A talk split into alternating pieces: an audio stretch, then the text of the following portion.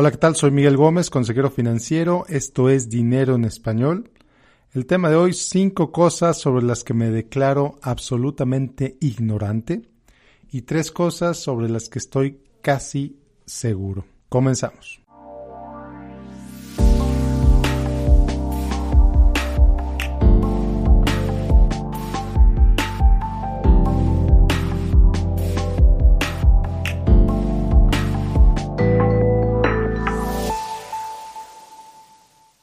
¿Has oído sobre la paradoja del experto? Bueno, la paradoja del experto, según dice Jason Zweig, un eh, columnista del Wall Street Journal desde hace muchos años y que te recomiendo mucho que leas, dice que mientras más amplio y profundo sea tu conocimiento, más estás dispuesto a decir no lo sé. Pero, al mismo tiempo, mientras más dices no lo sé, la persona promedio, que pues esperaría que sepa menos que tú, más se va a convencer de que tu conocimiento es limitado. SAS. Imagínate las implicaciones de todo esto. Y esto lo he visto muchísimas veces en mi propia experiencia. Ahorita vas a ver las cinco cosas con las que me declaro totalmente ignorante.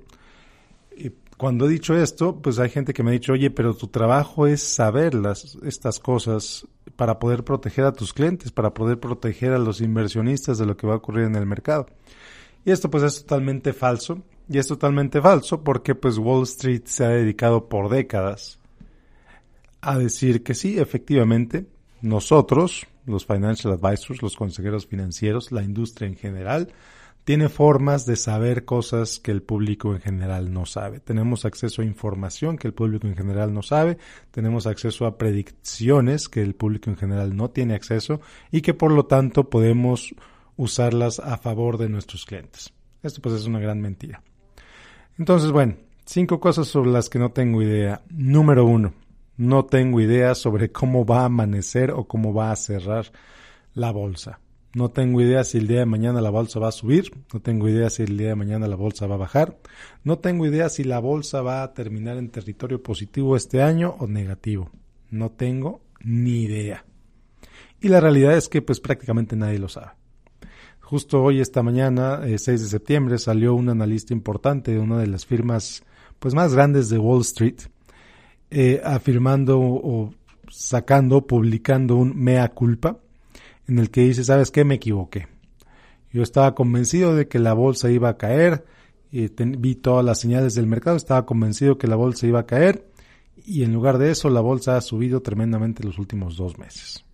Bueno, pues al menos él tuvo la humildad de decir que se equivocó. Pero me hubiera gustado que tuviera la humildad de decir desde un principio, no tengo idea.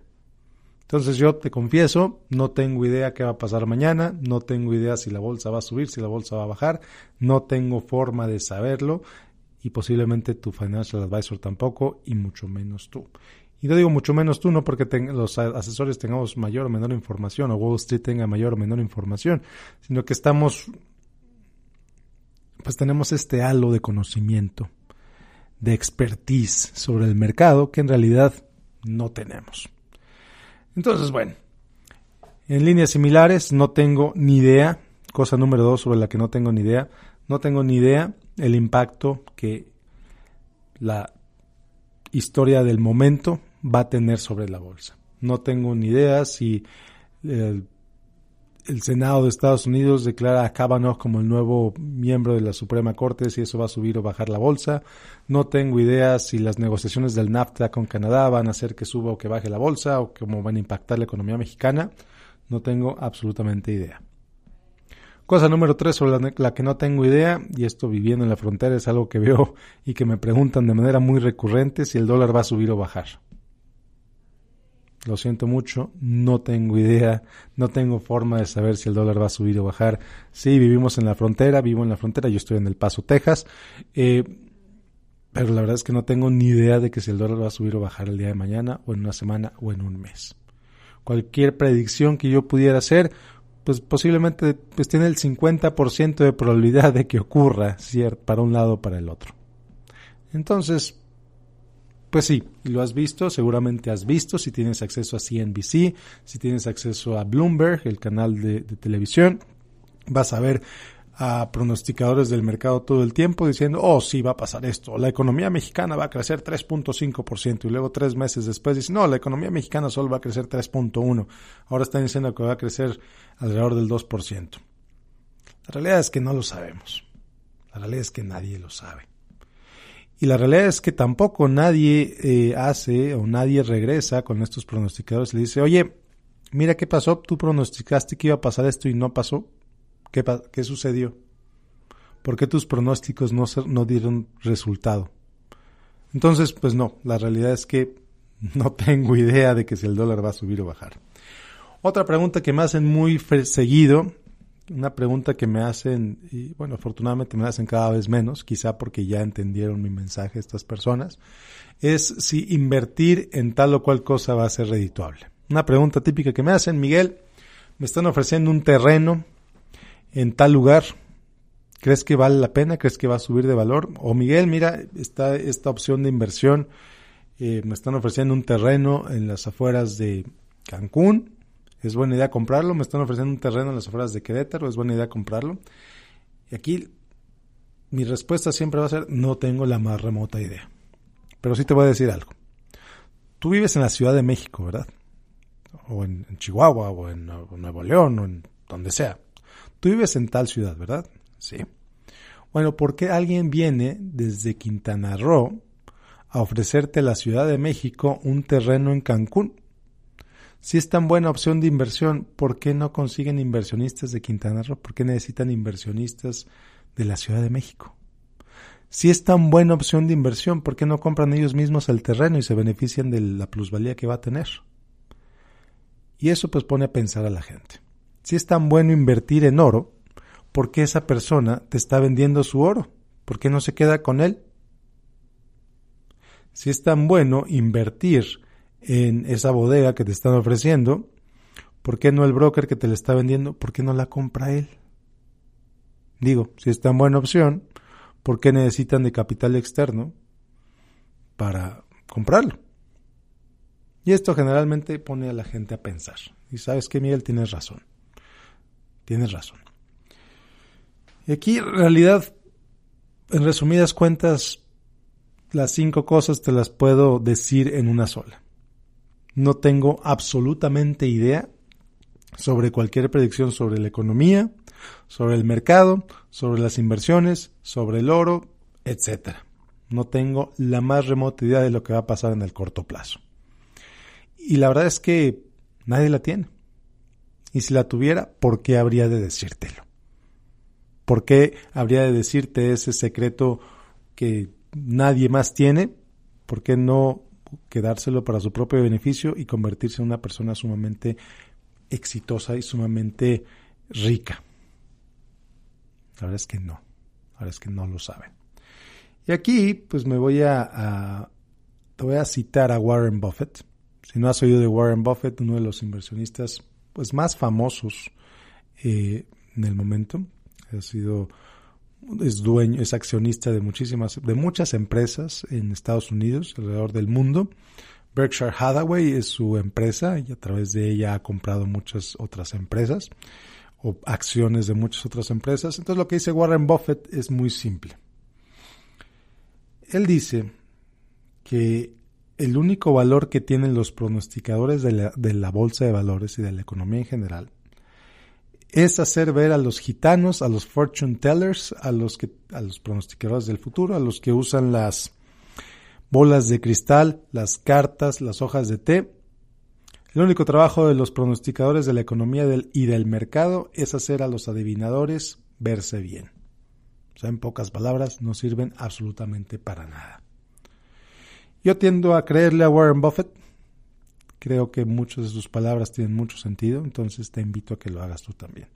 Em, ignora los pronósticos. No tiene ningún sentido utilizar pronósticos para tus decisiones de inversión.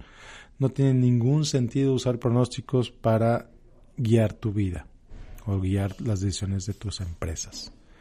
Entonces, bueno, esto a lo mejor suena un poco escandaloso, a lo mejor suena un poco extremo, y quizás me digas, bueno, pero Miguel, es que mi fábrica necesita producir de acuerdo a, cómo va a crecer la economía. Ok. ¿Y cómo sabes cómo va a crecer la economía? ¿cómo sabes si lo que está diciendo ahora el Banco de México va a ser correcto? ¿Cómo sabes si lo que el crecimiento que dice la Fed le va a atinar? ¿Sabes cuántas veces le ha atinado a sus proyecciones? ¿Sabes cuántas veces sus proyecciones han resultado cercanas a lo que pensaban? Entonces vale la pena utilizar los pronósticos del Banco de México, vale la pena usar los pronósticos de la Fed, vale la pena usar los pronósticos de tal o cual cosa para determinar tu nivel de producción. La verdad yo creo que no. La verdad yo creo que no. Sí quizá tienen credibilidad, sí son instituciones tremendamente fuertes y que tienen un impacto mayúsculo en la economía mundial. Sí, posiblemente sí. Pero no quiere decir que tengan mejores adivinadores del futuro que tú y que yo.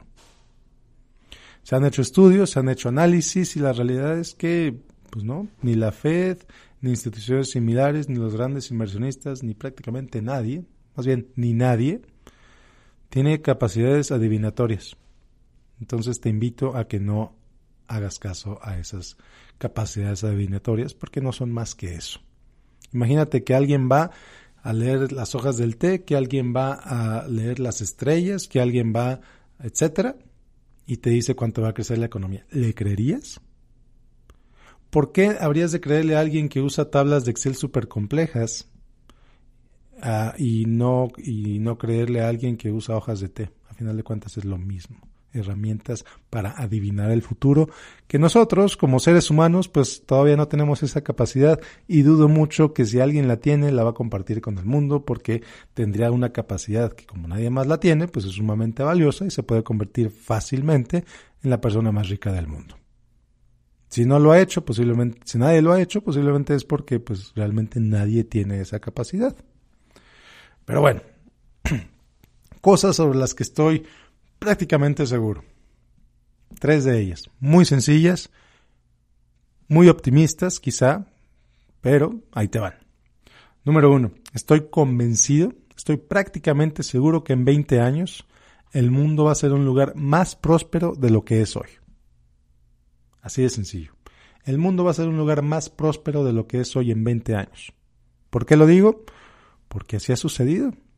A lo largo de la historia, regrésate 500 años en la historia y vas a ver periodos de 20 años, el mundo es un mejor lugar 20 años después. Incluso después de la Segunda Guerra Mundial, incluso después de la gran crisis de 1929, el, después de 20 años el mundo estaba alcanzando una prosperidad nunca antes vista. Incluso hoy estamos a 10 años de la, una de las crisis financieras más grandes en los últimos 100 años y la bolsa de valores ha recuperado, se ha recuperado tremendamente hay muchísimos menos millones de pobres en el mundo que hace 10 años. La economía está en mejor lugar que como estaba hace 20 años, pero hablando no solo en temas a nivel país, a nivel personal. Fíjate tú cuántas cosas tienes hoy que no tenías hace 10 años, que ni siquiera soñábamos con tener hace 10 años. Fíjate cómo está la situación en países africanos, cómo está la situación en China. Millones y millones de personas dejando la pobreza. Entonces estoy casi seguro que esa tendencia va a continuar. ¿Por qué? Porque a la humanidad nos gusta estar mejor.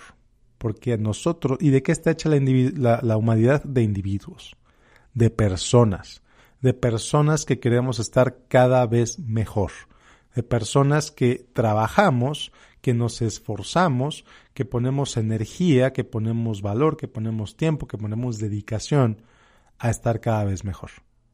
Entonces toda esa energía en conjunto multiplícala por 7 mil millones y verás qué es lo que te resulta un mejor mundo. Entonces estoy convencido que en 20 años el mundo va a ser un lugar más próspero, el mundo va a ser un mejor lugar. Cosa número dos que estoy prácticamente seguro, la pobreza seguirá reduciéndose. No me queda duda que la pobreza seguirá reduciendo. Cada vez hay mayores avances tecnológicos que permiten el acceso a más y mejores herramientas a, las miles y millones de personas que todavía viven en pobreza. Cada vez son menos. Afortunadamente cada vez son menos y cada vez seguirán siendo menos.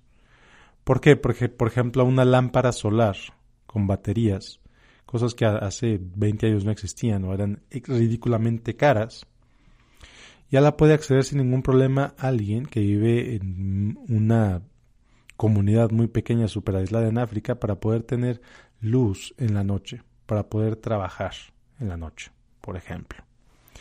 Y es solo un ejemplo. Agua potable. Cada vez hay más acceso a agua potable en el mundo. Cada vez hay más acceso a electricidad en el mundo. La electricidad cambia vidas. Un generador, una batería solar, una celda solar en una casa hace una diferencia tremenda en el bienestar de una persona, de una familia. Las vacunas, los servicios de salud están cada vez más disponibles para cada vez más gente. Entonces la pobreza seguirá reduciéndose. Y por último, la tercera cosa de la que estoy absolutamente seguro es que todos buscamos ser felices. Todos buscamos ser felices. Sí, aquí puedes culpar al gobierno, aquí puedes culpar a la playa, aquí puedes culpar a que no me amas, como diría Luis Miguel. la realidad es que todos buscamos ser felices. No culpes a nadie.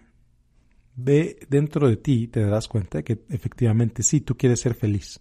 Todos tenemos la motivación de ser más felices. Todos vamos a hacer lo que cada quien considera necesario para ser más feliz y alcanzar un mayor nivel de bienestar.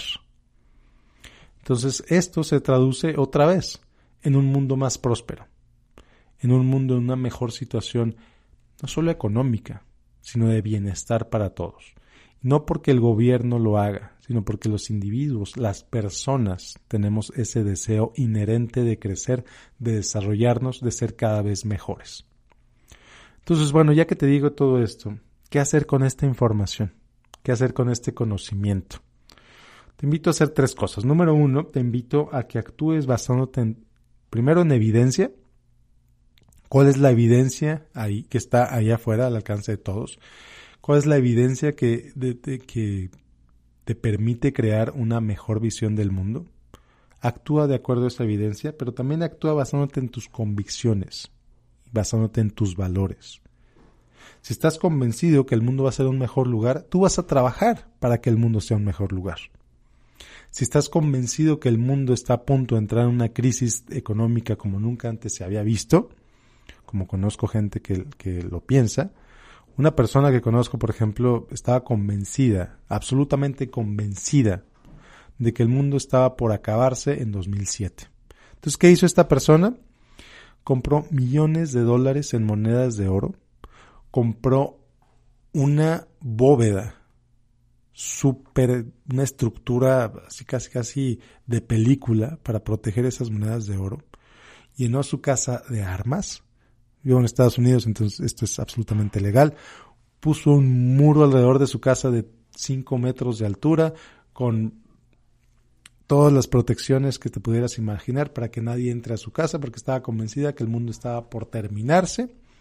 Un prepper. Pues si has visto esa serie de National Geographic, yo conocí un prepper entonces, ¿qué pasó?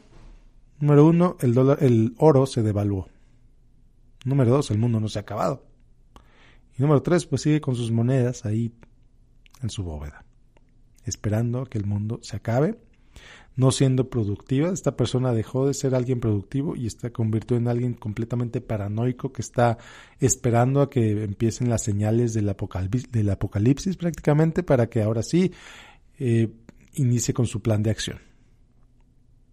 Entonces, claro, este es un extremo.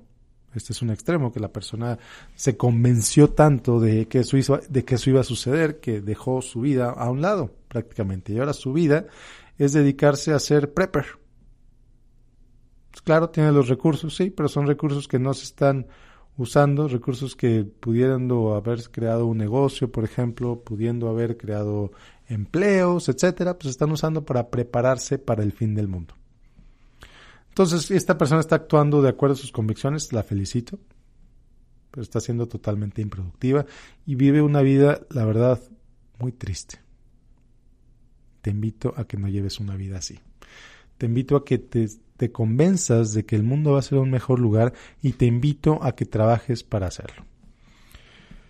Entonces, si crees que el mundo va a ser mejor, te invito a que actúes en consecuencia te invito a que veas lo bueno en todas partes. Te invito a que Y no estoy diciendo que veas el mundo de color rosa y shalala, la, y vivamos todos en armonía. No. Lo que estoy diciendo es que seas un optimista racional. Y te recomiendo ese libro, El optimista racional, buenísimo. Que seas un optimista racional porque te conviene más a ti ser optimista que ser pesimista. Te genera más bienestar ser optimista que pesimista. Cuando eres optimista, todo el tiempo estás desarrollando ideas, pensando ideas, generando cosas para ganar más dinero, para atraer más clientes, para ayudar a más gente, para dar acciones de caridad, lo que sea. Si vives en el pesimismo, si vives en la negatividad, ¿qué va a pasar? Pues vas a pensar, vas a generar ideas también, claro, pero ideas relacionadas a que el mundo está en tu contra ideas relacionadas a que todo el mundo está en contra tuya, ideas relacionadas a que cosas negativas. ¿Qué te conviene más? Eso se lo digo siempre a mis hijos. ¿Qué te conviene más? ¿Ser optimista o ser pesimista? ¿Qué te conviene más? ¿Ver las cosas buenas o ver las cosas malas? ¿Actuar como si el mundo fuera un buen lugar o actuar como si el mundo fuera un mal lugar? Otra vez, no te estoy diciendo que te ciegues, no te estoy diciendo que ignores las amenazas para nada. Te estoy diciendo que no las veas como amenazas, sino que las veas como oportunidades para tu desarrollo personal, para tu desarrollo familiar y, para, y eventualmente para tu desarrollo como país. Porque otra vez somos personas que construimos países, que construimos el mundo. Entonces, bueno, Espero que este mensaje te inspire a hacer algo. Espero que este mensaje te inspire a ya no confiar, a ya no seguir, a ya no buscar predicciones financieras o predicciones económicas que a final de cuentas son como los horóscopos. Sí, son bellas, son interesantes, es quizá un buen ejercicio, pero son absolutamente inútiles, como los horóscopos. Entonces, bueno, si te gustó este episodio, te invito a que lo compartas con quien creas necesario. Está disponible en mi página, amenloquegastes.com. También lo comparto en mi página en Facebook, Miguel Gómez, en facebook.com, diagonal Miguel Gómez Consejero. Sin más por el momento, nos vemos la próxima. Soy Miguel Gómez, consejero financiero. Gracias, muchas gracias por escucharme el día de hoy. Nos vemos la próxima. Bye.